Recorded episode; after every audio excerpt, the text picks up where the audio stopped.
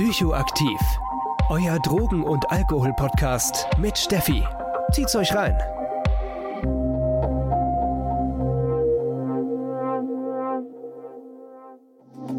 Diese Podcast-Folge wird euch präsentiert von Safe Party People Frankfurt.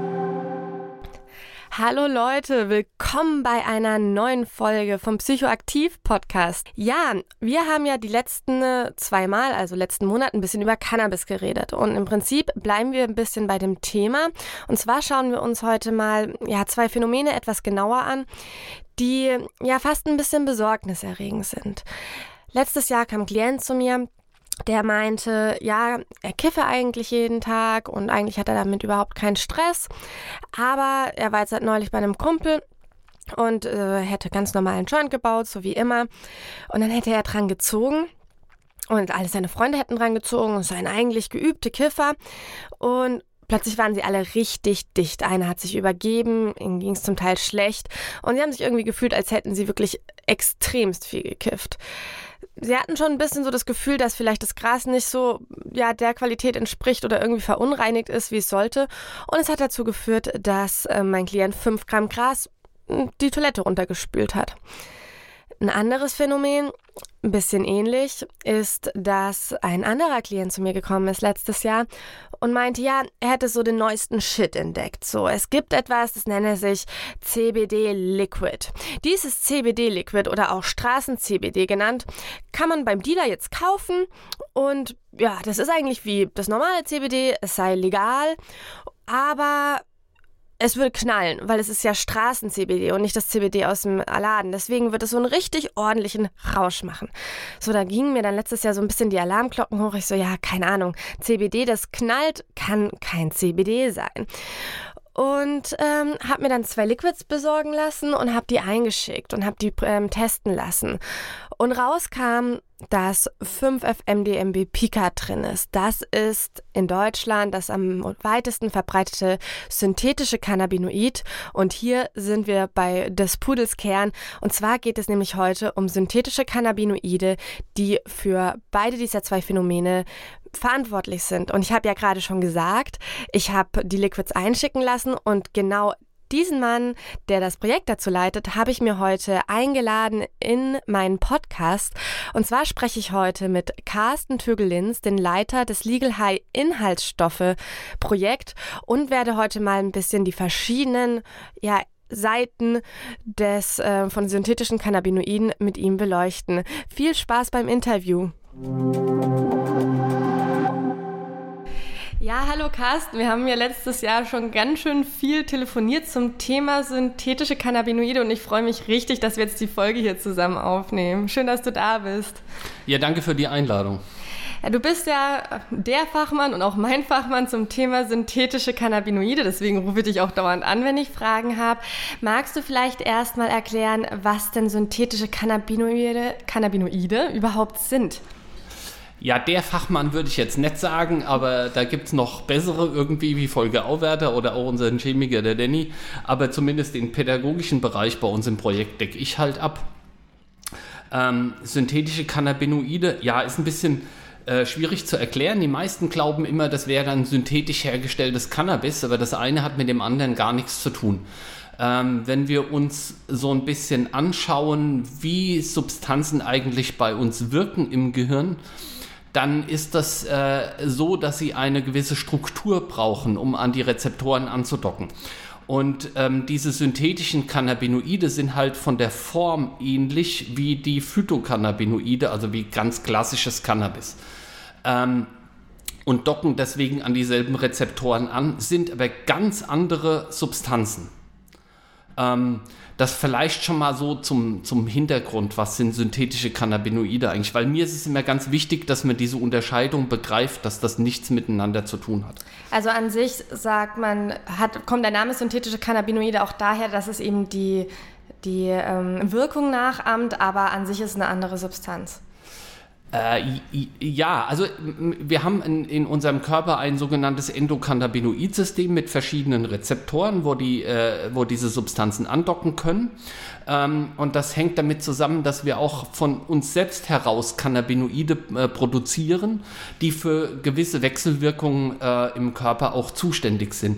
Unsere selbstproduzierten sind ganz, ganz leicht wirksam und sehr, sehr kurz, soweit ich das zumindest begriffen habe. Es ist nicht unbedingt mein Spezialgebiet. Ähm, und das ist auch ein ganz, ganz evolutionär altes System. Das wissen wir, weil es auch schon in Fischen vorkommt. Ähm, und ähm, die Phytocannabinoide von pflanzlich, ähm, wie klassisches Cannabis oder Haschisch oder solchen Geschichten, die docken halt auch an diesen Rezeptoren an. Und die synthetischen Cannabinoide ähm, sind halt im Prinzip synthetisch im Chemielabor hergestellte Substanzen, die von der Struktur her auch ähnlich sind, aber die nirgends gewachsen sind oder irgendwas dergleichen. Jetzt habe ich ja schon im Eingangs, also im Intro erzählt, dass die Wirkung recht heftig ist von synthetischen Cannabinoiden. Kannst du vielleicht so das erstmal das positive Wirkspektrum von synthetischen Cannabinoiden erstmal sagen? Was machen die so? Also im, im Grundsatz docken sie an dieselben Rezeptoren an. Und von daher ist die Wirkung erstmal grundsätzlich von der Idee her ähnlich. Ähm, obwohl es da auch Bandbreiten gibt. Ähm, du hast ähnlich wie bei Cannabis auch dieses Gefühl irgendwie, dass sich die Zeit ein bisschen verändert, dass du vielleicht intensivere Sachen hast äh, vom Geschmack oder Gehör oder dergleichen, zumindest gefühlt, wenn man es im ganz niedrigen Rahmen äh, dosiert. Ähm, bei den synthetischen Cannabinoiden, ähm, da muss ich wieder ein bisschen auf diese Rezeptorengeschichte zurückgehen. Ähm, da gibt es verschiedene Substanzen, die diese Rezeptoren ähm, nur teilweise oder ganz schlecht aktivieren. Cannabis ist so eine Substanz. Das heißt, das dockt an, aber ähm, wie mit der Handbremse ähm, angezogen, aktiviert das diesen Rezeptor. Und bei den synthetischen Cannabinoiden haben wir da auch zum Teil sogenannte Vollagonisten. Das heißt, die, ähm, ähm, der Rezeptor wird voll ausgelöst und deswegen haben wir auch deutlich, deutlich stärkere Wirkungen. Ähm, und das führt dann tatsächlich dazu, dass wir auch solche Geschichten kennen wie äh, komatöse Zustände, Bewusstlosigkeit, äh, äh, schwerste Verwirrungszustände und ähnliches. Also ich sage jetzt mal ganz klar Zustände, die man mit einem normalen Cannabis gar nicht erreichen kann. Also im Prinzip synthetische Cannabinoide preschen dir einfach richtig krass ins Gehirn rein, während Cannabis so gemächlich anfährt.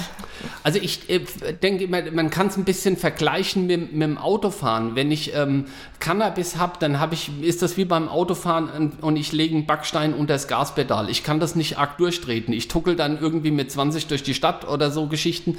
Und ähm, synthetische Cannabinoide ist halt im Prinzip den Backstein rausgenommen. Das heißt, ich kann Vollgas geben ähm, mit allen Risiken und Nebenwirkungen, die damit einhergehen. Mhm. Auch wenn ich so ein bisschen an meine Klienten denke, frage ich mich so ein bisschen, die Kosten-Nutzen-Rechnung geht mir von den Beschreibungen immer nicht so ganz auf. Wir haben zwar eine Wirkung, meine Klienten nennen es irgendwie gerne, man hat eine 4K Ultra HD Ansicht, fand ich irgendwie einen sehr spannenden Vergleich. Allerdings sind die Nebenwirkungen, auch wie du schon gesagt hast, recht krass, so dass äh, mit Schwitzen in der Nacht alle fangen irgendwie nach zwei Wochen regelmäßigen Konsum richtig krass nachts das Schwitzen an und müssen irgendwie auch ihre ähm, Bettwäsche wechseln, weil sie eben die so durchgeschwitzt haben. Warum, warum nehmen denn Menschen synthetischen Cannabis? Warum bleiben die nicht einfach beim herkömmlichen? Das ist, also ähm, die, die Frage nach den Gründen des Konsums ist immer eine sehr, sehr vielfältige. Man sollte sich immer darüber im Klaren machen, dass alle äh, ähm, Substanzen, die man konsumiert, auch sehr positive Wirkungen haben. Ansonsten wird sie keiner nehmen. Ähm, und man muss halt diesen, diesen Kosten-Nutzen-Faktor, den muss man schon ein Stück weit einberechnen. Da, da gebe ich dir völlig recht. Ich bin da auch immer etwas verblüfft ähm, an dem Punkt, weil ich auch immer das Gefühl habe, zumindest auch bei den Leuten, die bei uns aufschlagen, ähm, dass die negativen oder die Risiken dann doch ähm, ähm deutlich höher sind als jetzt klassisch beim Cannabis. Aber es wird natürlich von vielen Leuten auch benutzt, um ähm, ähm, Systeme zu entgehen ähm, im Bezug der Nachweisbarkeit bei ähm, Leuten, die Führerscheinproblematik haben oder die äh, substituiert werden und die aus so, solchen Gründen Urinkontrollen abgeben können, abgeben müssen, weil diese ähm, neuen Cannabinoide nicht beim klassischen Cannabis-Test ansprechen. Also ich kann die auch alle finden, aber ich muss gezielt danach suchen und das machen die wenigsten. Wie kann ich die denn finden? Ähm, also äh, im, im Grunde brauchst du immer eine, eine chemische Untersuchung des Urins oder des Blutes und da sind dann äh, Metaboliten, also Abbauprodukte äh, der Substanz nachweisbar und die sind halt komplett anders als beim klassischen Cannabis. Ähm, bei den synthetischen Cannabinoiden ist es aber ähnlich wie beim Cannabis. Dadurch, dass sich das in den Fettzellen anreichert, sind sie sehr, sehr, sehr lange nachweisbar. Also gerade bei Dauerkonsum durchaus auch sechs bis acht Wochen, ähm, wo ich das problemlos noch im Urin nachverfolgen kann, ob jemand diese Substanzen konsumiert hat. Wenn wir es auch gleich von der Nachweisbarkeit haben, möchte ich noch mal kurz mm, darauf eingehen. Es gibt ja extremst viele synthetische Cannabinoide. Ich habe äh, im Intro von 5-FMDMB-Pica erzählt. Das war damals so das meistverbreiteste Cannabinoid. Gerade hast du mir gesagt, ist schon nicht mehr so. Ähm, kann man denn wirklich alle synthetischen Cannabinoide rausfinden oder müssen sie dafür schon bekannt sein in dem Labor? Also das ist wiederum eine Frage, die ich lieber an den Volker Auwerder abgeben würde von der Gerichtsmedizin in Freiburg, aber ich versuche es mal so ein bisschen laienhaft zu skizzieren. Ich hoffe, die Chemiker, die jetzt zuhören, köpfen mich nicht. Ähm, Im Grunde ist es so, dass ich, wenn ich diese Substanzen habe in, in, in, in einer Räuchermischung oder in einem, in einem Liquid und das bei uns eingereichert wird, dann wird es mit einem äh, Gaschromatographen mit einem Massespektrometer aufgelöst und ich sehe einen Peak innerhalb der, der, der Substanz, den ich entweder ganz klassisch schon zuordnen kann, weil das äh, Cannabinoid schon in der Datenbank drin ist und bekannt ist, dann wird mir das auch sofort ausgegeben, oder er ist im Prinzip unbekannt. Aber wenn ich das habe, ich sehe trotzdem den Peak, dann kann ich mit verschiedenen anderen ähm, ähm, chemischen Analysemethoden ähm, herausfinden, wie dieses Molekül aussieht. Und danach ist es dann auch bestimmt. Ah, okay. Das heißt, es kann im Prinzip alles rausgefunden werden, auch wenn es nicht direkt drin ist. Aber du hast ja vorhin auch schon gesagt, man kann Systeme umgehen. Und da, wenn ich mir so drüber nachdenke, das stimmt ja einfach auch. Also wenn man mal schon allein überlegt, die Kosten. Die Kosten für einen normalen Drogentest, bei was liegt es jetzt für die Polizei oder für irgendein ähm, für ein Labor, ist nicht so viel, vor allem nicht der Schnelltest. Der synthetische Cannabinoid-Test oder auf synthetische Drogen ist deutlich teurer, habe ich so in Erinnerung, oder sind die inzwischen günstiger geworden? Also ich weiß nicht, wie die aktuellen Preise sind, aber ich glaube, so 70 bis 80 Euro muss man für jeden einzelnen Test schon mal zusätzlich zu den klassischen Drogen nochmal dazu rechnen. Und dafür möchte, muss man halt sich erstmal entschließen, diesen Test überhaupt zu machen. Das heißt also, wenn man im Straßenverkehr jetzt nicht gerade auffällig ist und man sozusagen durch den normalen Drogentest durchkommt, dann kommt man wahrscheinlich auch durch die Kontrolle durch, genauso wie ähm, bei der MPU, um das jetzt mal ganz faktisch zu sehen. Also Erschreckenderweise ja, obwohl es mittlerweile natürlich auch da ähm, stichprobenartig immer wieder ähm, auch da Tests gibt, die auf synthetische Cannabinoide getestet werden. Aber auch ähm, wenn es bekannt ist, dass ich das äh, konsumiert habe, dann wird natürlich die Führerscheinstelle bzw. das Labor auch diese Untersuchung durchführen. Wenn wir jetzt darüber reden, dass man so eventuell diese Methoden umgehen kann, ist das natürlich eine Sache. Aber man sollte sich natürlich auch Gedanken machen, gerade wenn man die MPU bei Führerschein hat.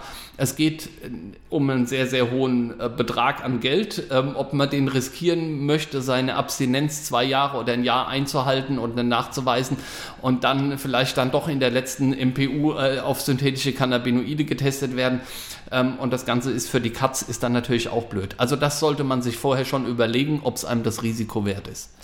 Ja, einmal das Risiko und auch das körperliche Risiko. Wir hatten es ja vorhin auch schon von den Nebenwirkungen. Die Kosten-Nutzen-Rechnung von synthetischen Cannabinoiden ist halt ein bisschen, ja, nennen wir es mal salopp wackelig.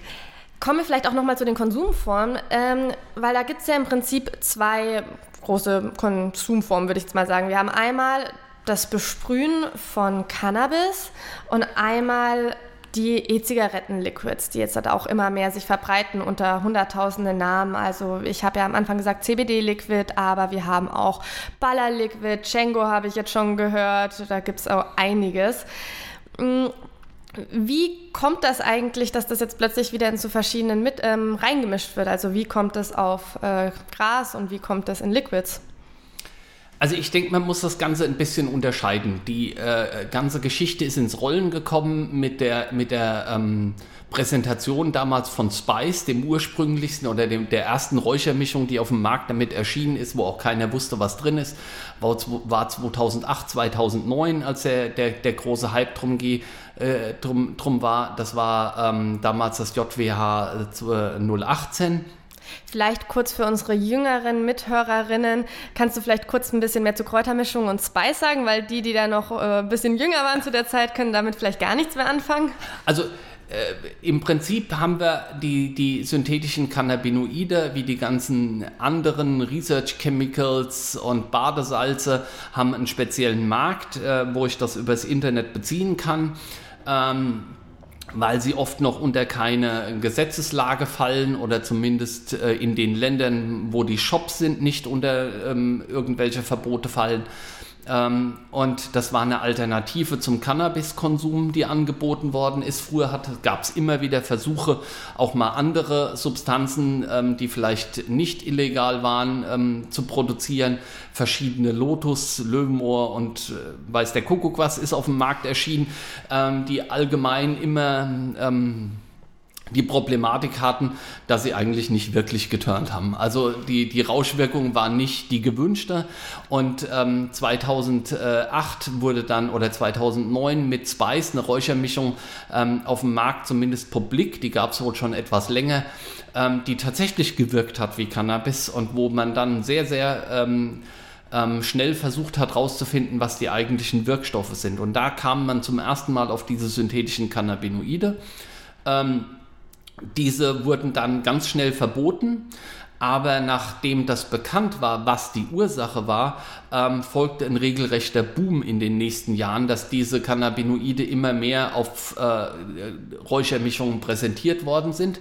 Diese Räuchermischungen sind im Prinzip eine Teesorte, Damiana, die genutzt wird als Trägersubstanz. Und diese ähm, synthetischen Cannabinoide werden dann mittels eines Lösungsmittels gelöst, auf die Trägersubstanz aufgesprüht. Das Lösungsmittel ist flüchtig verdampft von alleine und so habe ich das Cannabinoid an die Trägersubstanz, in dem Fall Damiana, gebunden. Das war der Klassiker, wie hier die Räuchermischung oder wie die Räuchermischungen immer noch auf dem Markt sind und konsumiert werden. Äh, in diesen Fällen äh, ist zwar bei den Räuchermischungen auch nicht angegeben, welches Cannabinoid enthalten ist, aber ich sage jetzt mal, die Konsumierenden wissen, dass da ein synthetisches Cannabinoid drin ist und ähm, kaufen die äh, Räuchermischung auch mit dem Bewusstsein, dass dem, dass dem so ist. Ähm, und das Ganze hat dann mit dem Aufkommen von den E-Zigaretten auch eine, eine neue Wendung bekommen, dass man das auch in Liquids angeboten hat. Auch da war bekannt, dass synthetische Cannabinoide drin sind. Ähm, Jetzt seit ein, zwei Jahren gibt es da einen anderen Trend. Ähm, da sind wir ja insbesondere 2020 dann auch mittels Analysen drauf gestoßen. Ähm, dass äh, diese synthetischen Cannabinoide auch in äh, Liquids verkauft worden sind, die unter Straßen-CBD, wie du es eben schon gesagt hast, verkauft worden sind.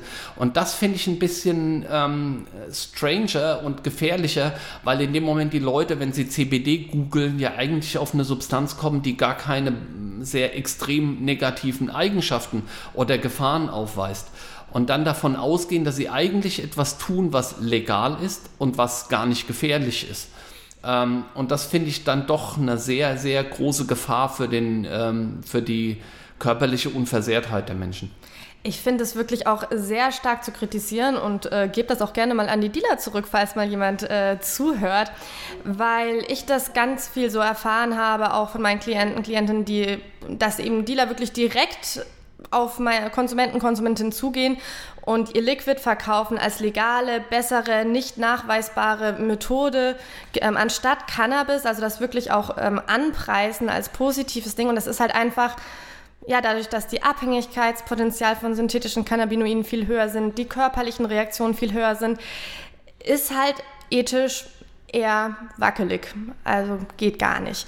Und äh, ich habe dadurch auch viele Klienten, Klientinnen, die wirklich verzweifelt sind. Einmal, weil sie sich, und das tut mir dann auch immer sehr leid, sehr dumm fühlen, sehr dumm vorkommen, sich große Vorwürfe machen in diese, ja, das entwickelt nun mal harte Abhängigkeiten, reingerutscht zu sein, obwohl sie eigentlich nur was besser machen wollten. Und deswegen ist es wichtig, darüber zu reden. Aber es ist halt auch wirklich eine Verkaufsmethode, die harsch zu kritisieren ist, ähm, weil es sozusagen untergejubelt wird. Werbung. Und wo wir dann schon beim Unterjubeln sind, kommen wir gleich mal zur zweiten ähm, Methode, und zwar das Besprühen von CBD-Gras, wo ja auch immer mehr auftaucht. Warum? Warum wird jetzt CBD-Gras auch noch mit synthetischen Cannabinoiden besprüht? Woher kommt das? Also ich sag mal, die ähm die Idee davon, die geisterte schon seit längerem rum, bei uns auch durch die Köpfe, weil es immer mal wieder aufkam, sogenanntes Haze Spray wurde benutzt oder sonst was und wir immer versucht haben, nach dem Motto, wenn du welches hast, schick's uns mal ein, wir wollen es gerne testen.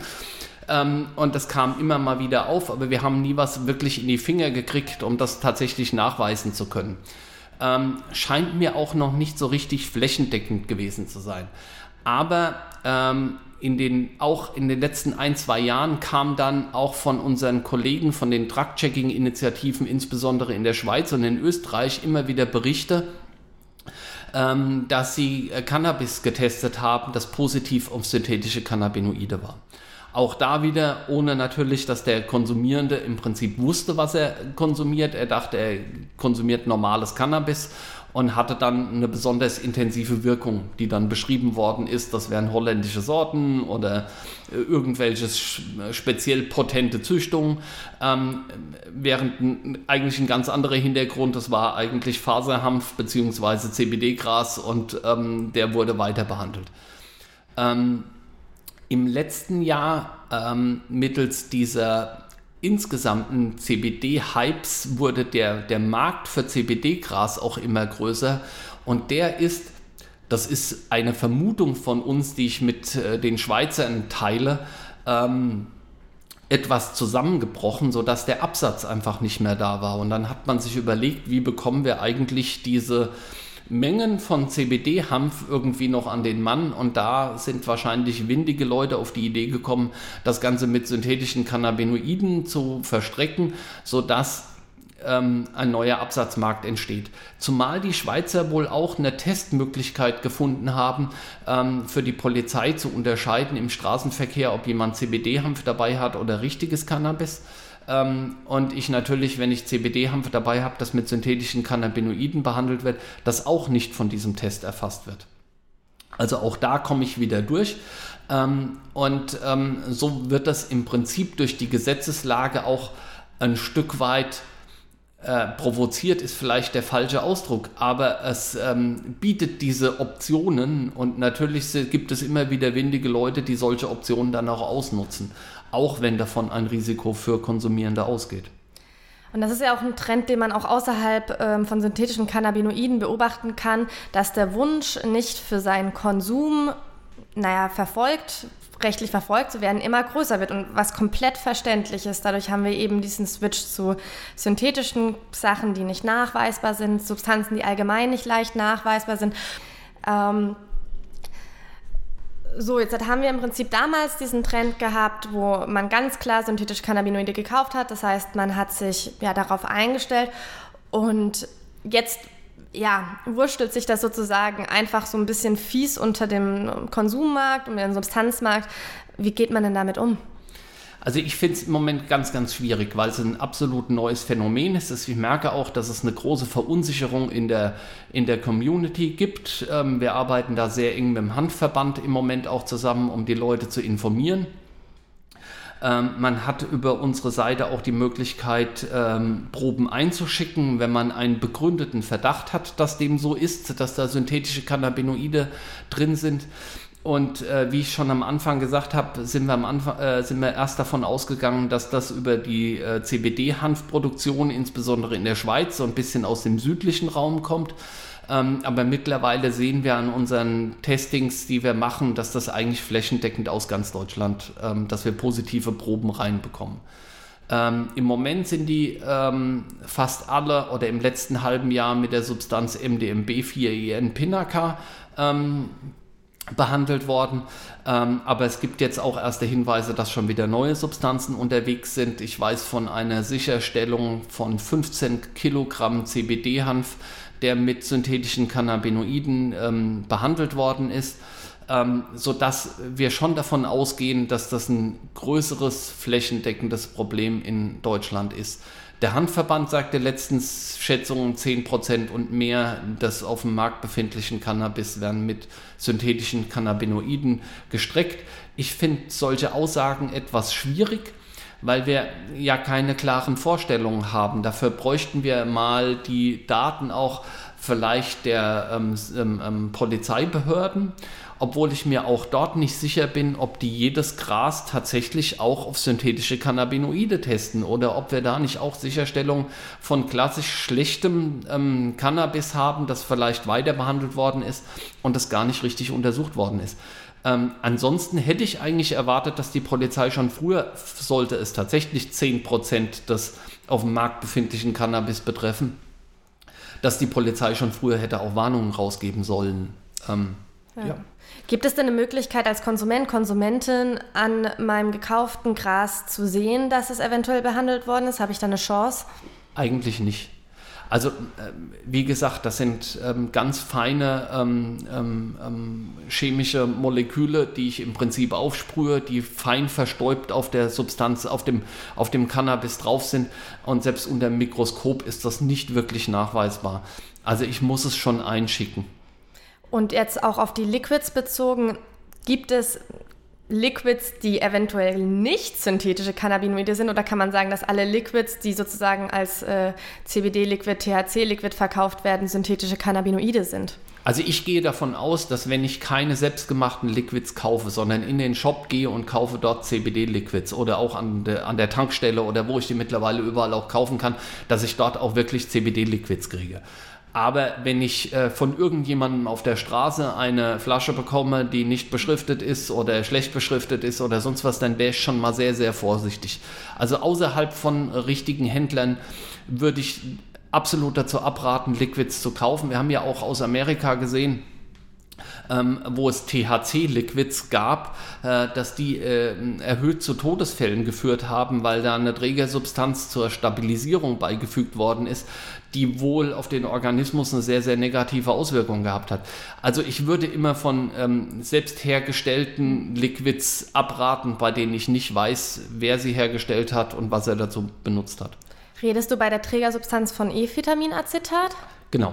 Genau, da ist nämlich bei E-Vitaminacetat, wenn ich das richtig im Kopf habe, geht nämlich auch schwer auf die Lungen. Ich habe jetzt äh, zwei Klienten äh, im, im, Dunstkreis meiner Klienten, also ein bisschen weiter weg, die auch wirklich mit äh, Lungenversagen ziemlich schnell im Krankenhaus gelang, gelangen sind, weil eben E-Vitaminacetat die Lunge angreift und in normalen Liquids ist das normalerweise nicht als Trägersubstanz drin, da es THC bindet und kein Nikotin.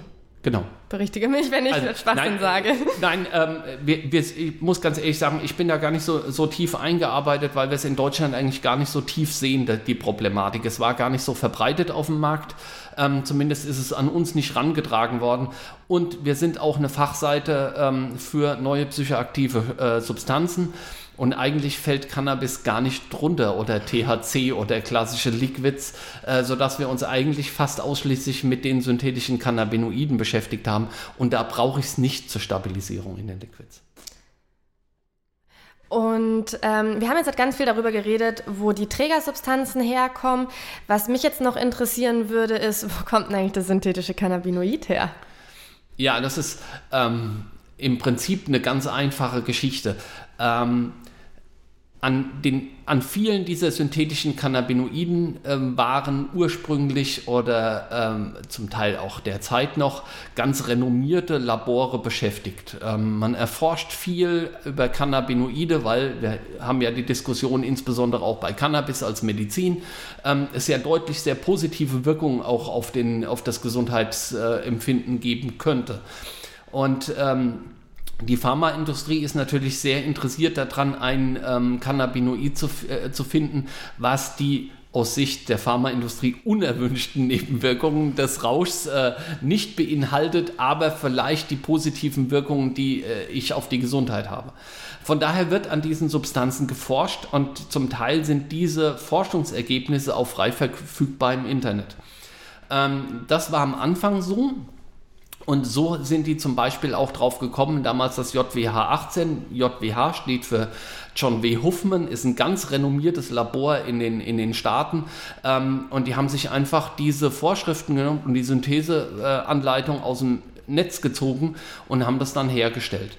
Im Moment passiert es dann eher, dass man sagt, ich hätte ganz gerne genau dieses oder dieses Molekül, ähm, weil das die oder die Form hat und weil das im Moment von Gesetzeslagen in Europa nicht abgedeckt ist. Mit dieser Bestellung gehe ich an eine chemische Firma in äh, China oder in Indien heran. Die stellen das her im Kilogrammbereich ähm, und liefern das in einer sehr, sehr hohen Reinheit dann auch nach Deutschland. Oder Belgien oder Tschechoslowakei oder wo auch immer der Shop sitzt.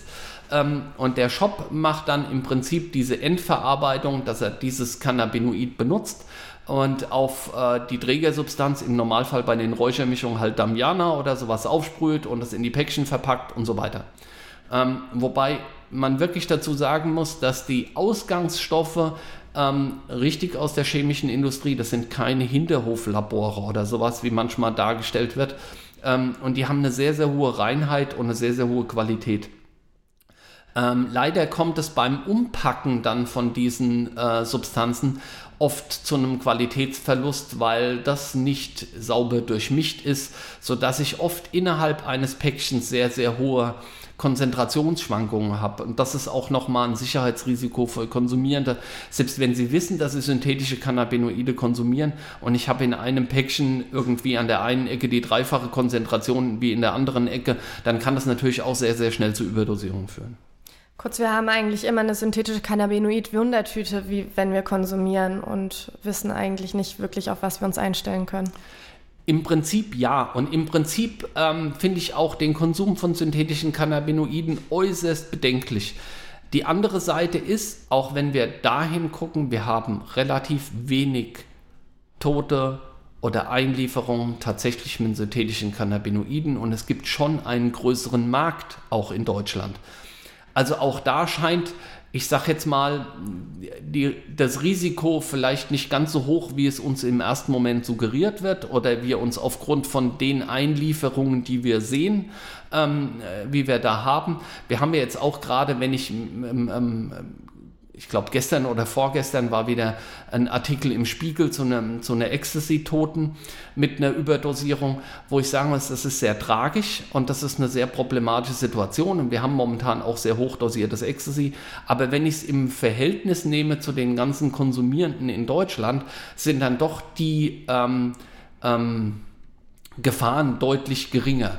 Und auch bei den synthetischen Cannabinoiden denke ich mir, ähm, dass wenn sie so gefährlich wären, wie sie uns auf den ersten Moment scheinen, ähm, dass wir mehr Notfälle in den Psychiatrien sehen würden oder in den Notaufnahmen sehen würden und so weiter.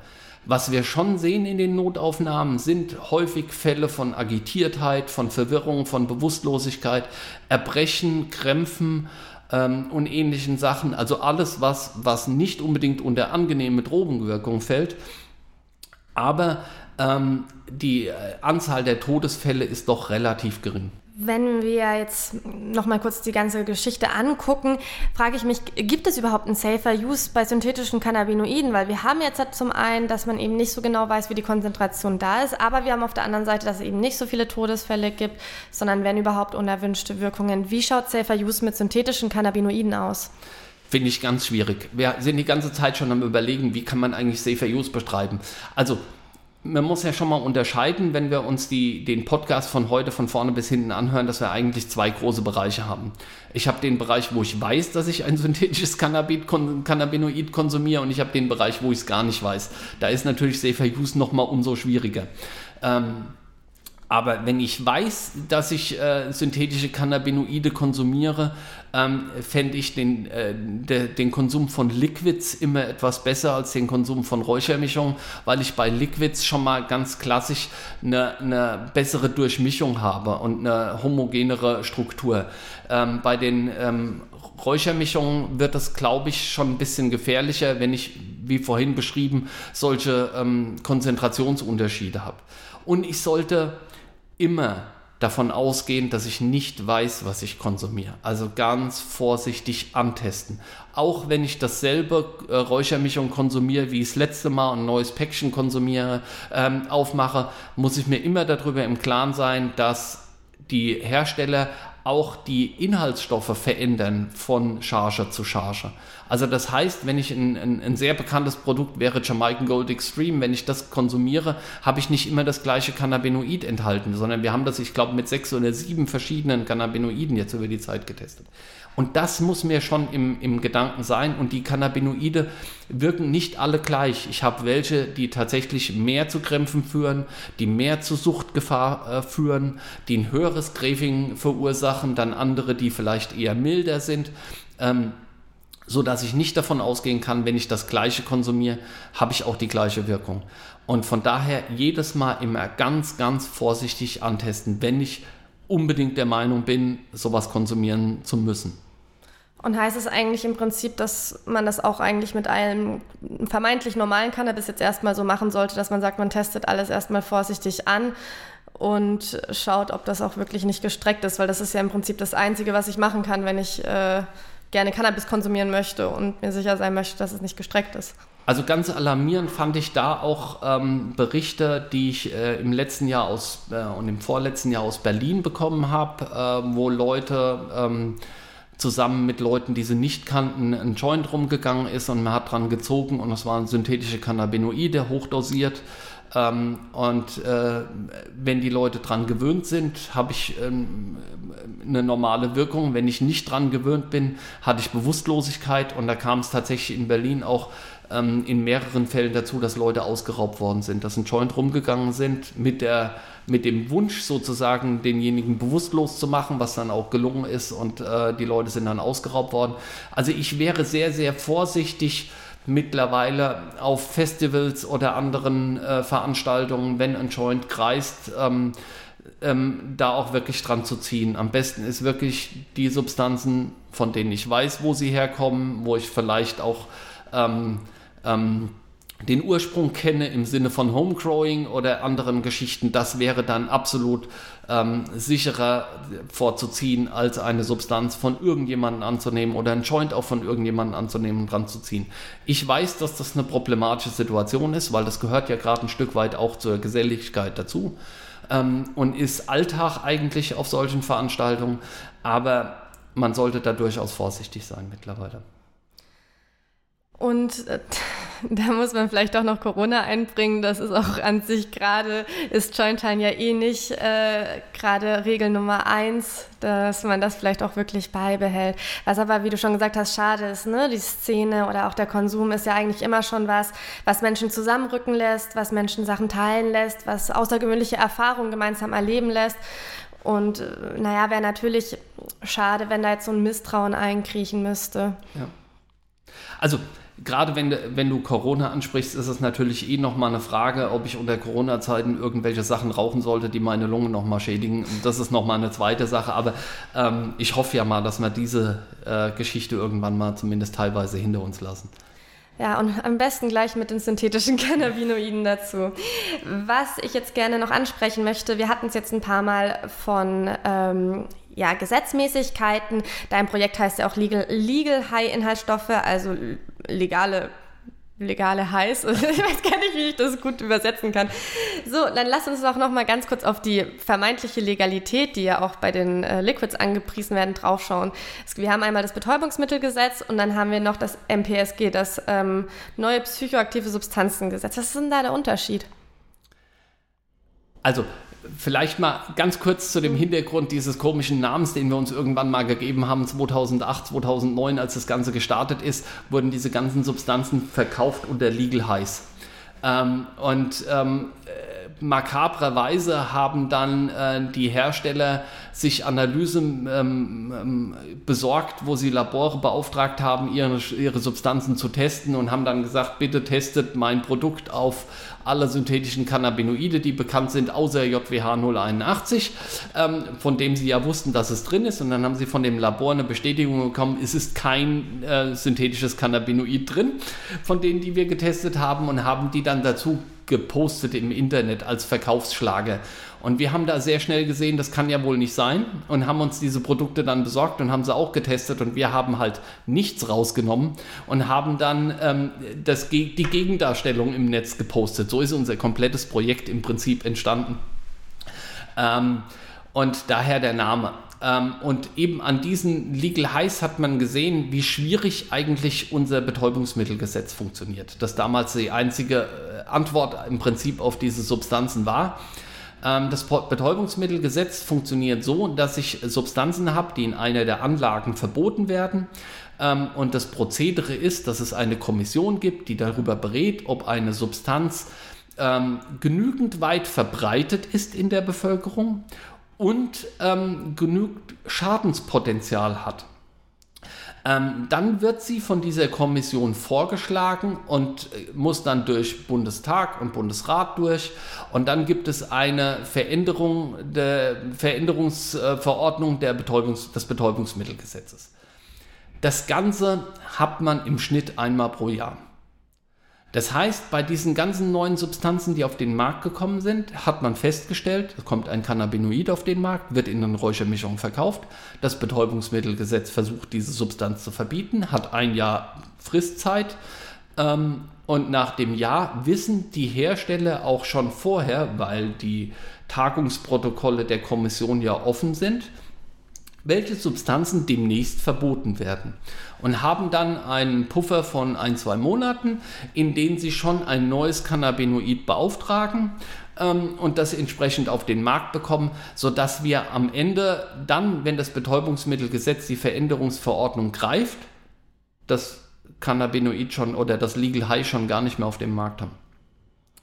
Ähm, daraufhin gab es in verschiedenen europäischen Ländern eine Veränderung, dass man gesagt hat, wir wollen nicht mehr eine einzelne Substanz unter das Verbot stellen, sondern ganz gleich eine ganze Stoffgruppe, sodass die Hersteller nicht mehr die Option haben, ein einziges Molekül oder Atom auszugleichen, auszutauschen und so eine neue Substanz zu generieren.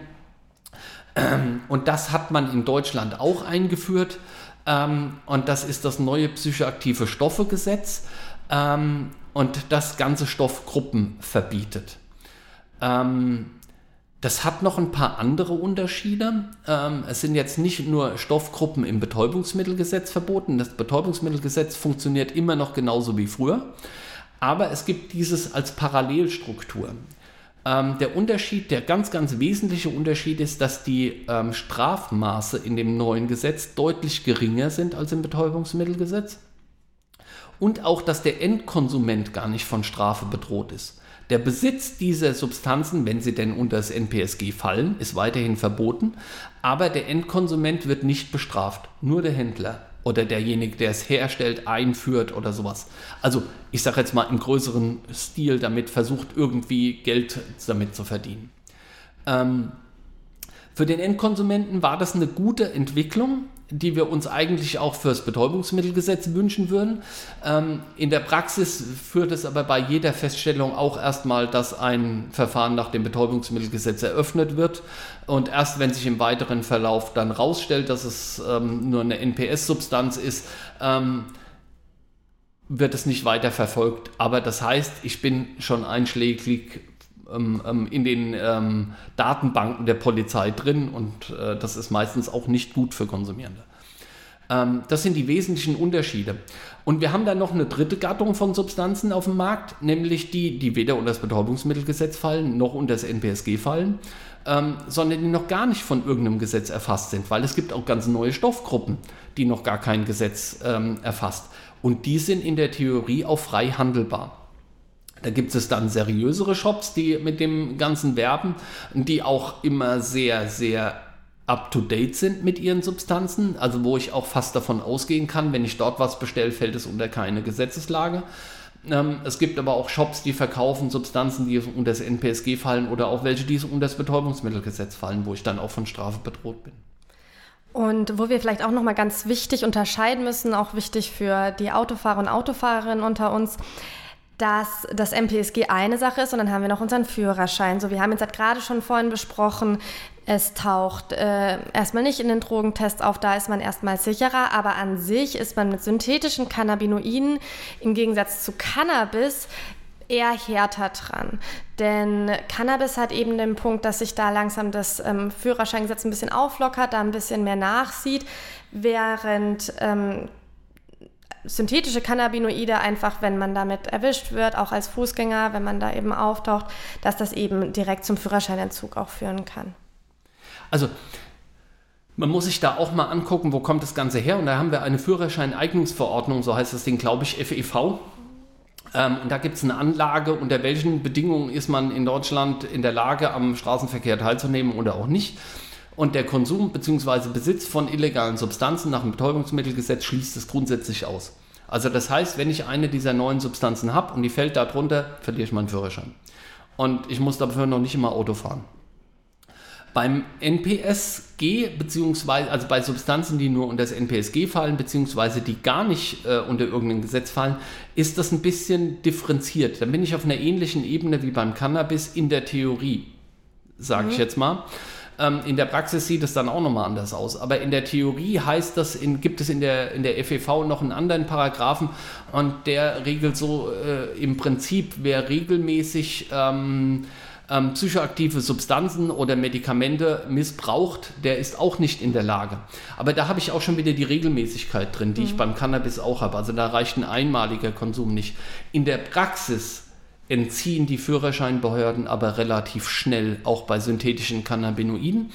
Und wir haben hier die Schwierigkeit, dass das ein äh, Verwaltungsakt ist. Also das heißt im Klartext, ich kann gar nicht wirklich dagegen vorgehen. Ich kann zwar Einspruch einlegen, aber der hat keine aufschiebende Wirkung. Das heißt, mein Führerschein ist erstmal weg. Und bevor ich diesen Verwaltungsakt durch die Instanzen geklagt habe, habe ich ihn wahrscheinlich schneller so wieder gemacht, indem ich ein Jahr Abstinenz nachgewiesen habe und so weiter. Genau, also schwierige rechtliche Sache ist auch immer ein bisschen verkopft, aber ich finde es auch immer sehr wichtig zu betonen. Es gibt einmal, ähm, wie du gerade gesagt hast, das ähm, Betäubungsmittelgesetz, das ähm, MPSG und dann haben wir aber immer auch noch diesen Verwaltungsakt mit dem Führerschein. Da muss man immer noch schauen. Also sozusagen die Regel, wenn der Endkonsument nicht bestraft wird, hat es nichts mit meinem Führerschein zu tun, funktioniert hier nicht. Ja, wir haben schon viel durchleuchten lassen. Jetzt würde ich zum Schluss nochmal äh, geballt, gezielt auf das Legal High Inhaltsstoffe Projekt eingehen. So, jetzt erstmal, du sagst bei euch, oder ich habe es ja auch schon gemacht, kann man Substanzen testen. Hä, Drug-Checking ist doch in Deutschland verboten. Wie geht das denn? Ja, also Drug-Checking ist ganz klar in Deutschland verboten. Ich darf, also das, äh, wobei, nee, das stimmt auch, das stimmt auch gar nicht. Eigentlich muss man das mal korrigieren und sagen, ähm, ja, es gibt Behörden, die davon ausgehen, dass Drug-Checking in Deutschland verboten ist. Es gibt andere, die davon ausgehen, dass das in Deutschland kein Problem wäre. Leider Gottes kann man es nicht durchführen, weil wenn ich einen Staatsanwalt habe, der davon ausgeht, dass es verboten ist, dann verhaftet er die Konsumierenden am Stand. Ähm, und das Risiko möchte man natürlich niemanden aussetzen. Ähm, von daher können wir Drug-Checking nicht durchführen, solange wir keine klare Rechtsgrundlage dafür haben. Und die ist nicht klar. Aber das bezieht sich ja auf das Betäubungsmittelgesetz. Also das heißt, ähm, dass wir äh, Betäubungsmittel, die nach dem Betäubungsmittelgesetz verboten sind, so nicht äh, untersuchen können und an äh, die Informationen an die Konsumierenden weitergeben können. Ähm, was wir mit Legal High Inhaltsstoffe machen, ist, ähm, dass wir uns nur auf neue psychoaktive Stoffe beziehen. Das heißt, auch bei den äh, Tests, wo wir momentan Cannabis testen, äh, geht ganz klar eine Beratung über das Beratungstool vorweg, ähm, wo wir erstmal fragen, was hat so denn für eine Wirkung? Wie kommst du denn darauf, dass das ein, ähm, dass da äh, Cannabinoide drin sein könnten oder dergleichen? Ähm, und nur wenn sich dort raus erschließt aus diesem vor, dass es einen höheren Verdacht gibt, dass diese Sache tatsächlich mit synthetischen Cannabinoiden verstreckt ist, dann gehen wir davon aus, dass es sich um CBD-Hanf äh, handelt, der mit synthetischen Cannabinoiden verstreckt ist. Und dann testen wir das Ganze auch. weil dann haben wir keine Substanz vorliegen, die klassisch unter das Betäubungsmittelgesetz fällt. Mhm. Und wir testen auch nicht, wie viel CBD ist da drin, wie viel THC ist da drin, gibt es sonst noch Verschnittstoffe, die da drin sind. Also es ist kein Cannabis-Drug-Checking, was wir machen, sondern wir testen, sind da synthetische Cannabinoide drin, also neue psychoaktive mhm. Stoffe ähm, und geben diese Informationen dann weiter. Wir halten das auch für absolut notwendig äh, im Rahmen der momentanen Situation. Wenn es uns nicht gegeben hätte im letzten Jahr, wäre diese Problematik gar nicht so ins Rollen gekommen. Weil, wie ich schon gesagt habe, die Polizei diese Daten leider Gottes nicht veröffentlicht ähm, und wir schon der Meinung sind, dass äh, Konsumierende, die Cannabis äh, im Moment rauchen wollen, ähm, zumindest um die Gefahr dieser Verstreckung wissen sollten. Ähm, und da es keine andere Chance gibt, das rauszufinden als eine chemische Analyse, haben wir auch im letzten Jahr uns dazu entschlossen, ein eigenes Labor einzurichten, wo wir diese Sachen auch relativ schnell testen können. Also wir schicken die gar nicht mehr weiter, sondern wir testen jetzt selbst ähm, und versuchen herauszufinden, ob das drin ist. Und das ist dann vor allem eine qualitative ähm, und keine quantitative. Äh, genau. Ja. Kurz den Unterschied. Bei qualitativ ganz einfach wird gesagt, ob etwas drin ist und oder nicht. Und bei einer quantitativen Drug-Checking oder Forschung wird halt geschaut, wie viel von irgendwas drin ist. Also das würde uns natürlich auch sehr freuen, wenn wir irgendwann endlich anfangen könnten, auch alle anderen Substanzen zu testen. Ich habe vorhin ja gerade den Todesfall bei Ecstasy an, angeführt, der sehr tragisch ist, wo wir auch davon ausgehen, dass solche Todesfälle nicht nötig sind, wenn wir flächendeckend Drug-Checking in Deutschland hätten und wenn wir auch unsere Ecstasy-Tabletten testen lassen könnten. Aber ähm, das ist momentan aus den genannten Gründen nicht möglich. Wir hoffen, dass es da irgendwann demnächst eine Veränderung gibt. Aber zumindest bei Cannabis, das mit synthetischen Cannabinoiden gestreckt ist, können wir das umgehen. Oder auch für andere Substanzen, die man im Internet bestellt hat, in irgendwelchen Research Chemical Shops oder dergleichen ähm, und bei denen man einen begründeten Verdacht hat, dass es sich vielleicht um eine problematische Substanz handelt, kann man das bei uns anfragen und wir testen das kostenlos. Das ist ein super Service. Ich werde auf jeden Fall auch äh, das Legal High Inhalts Legal High Inhaltsstoffe Projekt in die Show Notes packen und auch auf meinem Instagram-Account äh, markieren, damit ihr das auch findet. Und falls eben ja Beratung oder auch ähm, das Drug-Checking sozusagen ansteht bei euch, könnt ihr das eben wirklich gerne nutzen, um eben zu gucken, dass ihr auch safe konsumiert. Gibt es sonst noch was, was du gerne loshaben möchtest zum Ende, Carsten? Ja, ich meine, gut, das mit Drug-Checking haben wir schon angesprochen. Das wäre mir wirklich ein Anliegen, dass wir in Deutschland das verändern. Und rein grundsätzlich muss man sich, du hast vorhin das mal angesprochen, hast gesagt, dass die, dass die Dealer das und das machen. Ähm, und ich denke, man muss wirklich ein Stück weitergehen und muss sich fragen, ist das Verbot von Cannabis heutzutage noch haltbar und befördern wir nicht eigentlich dadurch eher solch problematische Konsumhandlungen oder Verschnitthandlungen, weil wir keinen Einfluss auf diesen Schwarzmarkt haben ähm, weil wir keine Chancen haben, einen sinnvollen Jugendschutz zu generieren unter dem Zeichen des Verbots. Und da setzen wir uns ja auch als Schildauer Kreis dafür an, ein, dass wir dieses Betäubungsmittelgesetz mal unter die Lupe nehmen und gucken, ob das noch zeitgemäß ist und ob es tatsächlich auch die Wirkung bringt, die ähm, der Gesetzgeber ursprünglich damit mal intendiert hat. Dem habe ich absolut nichts hinzuzufügen. Danke, Carsten, dass du heute dabei warst. Hat richtig viel Spaß gemacht. Bitte sehr gerne. Tschüss.